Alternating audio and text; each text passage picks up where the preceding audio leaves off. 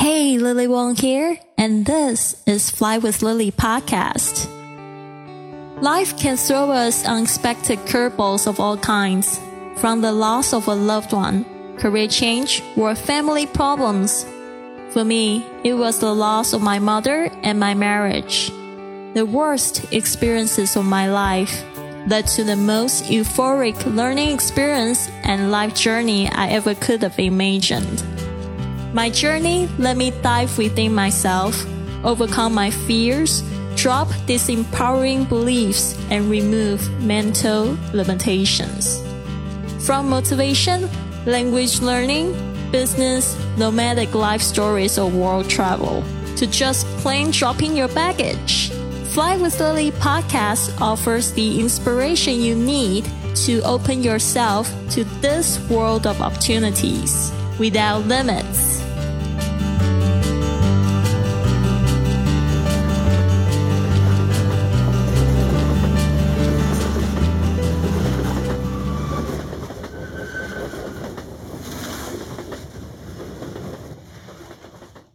Your wings already exist. All you have to do is fly. I had a new couchsurfing host since I hadn't been able to contact my original host in Hamburg. I arrived at Himanshu's apartment and he greeted me warmly at his door.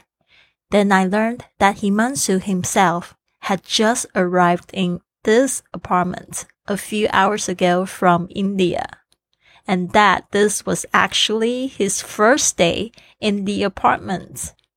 He said he had just relocated to Hamburg because of work and that his company had arranged everything for his stay. He was happy to share with travelers like me and he could use some company, was spacious and really modern.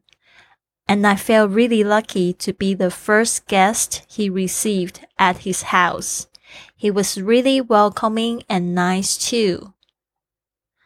I finally got in touch with my original host, Sam, who was really apologetic because he had given me the wrong number and wanted to make up by showing me around Hamburg before I left for Copenhagen.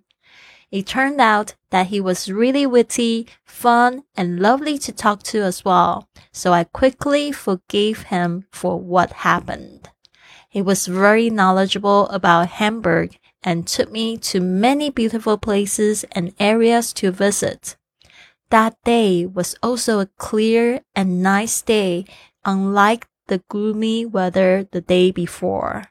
Hamburg had many bridges and water around it, so it felt really beautiful to walk around. The nine people I met in Germany were so amazing, and that reminded me of something I often shared in my podcast. There are no strangers, only friends you haven't met. They were so kind and sweet, and the hustle and bustle of Germany didn't bother me anymore. Due to the friendly people I met there and the beautiful scenery, I left with a very good impression of Germany.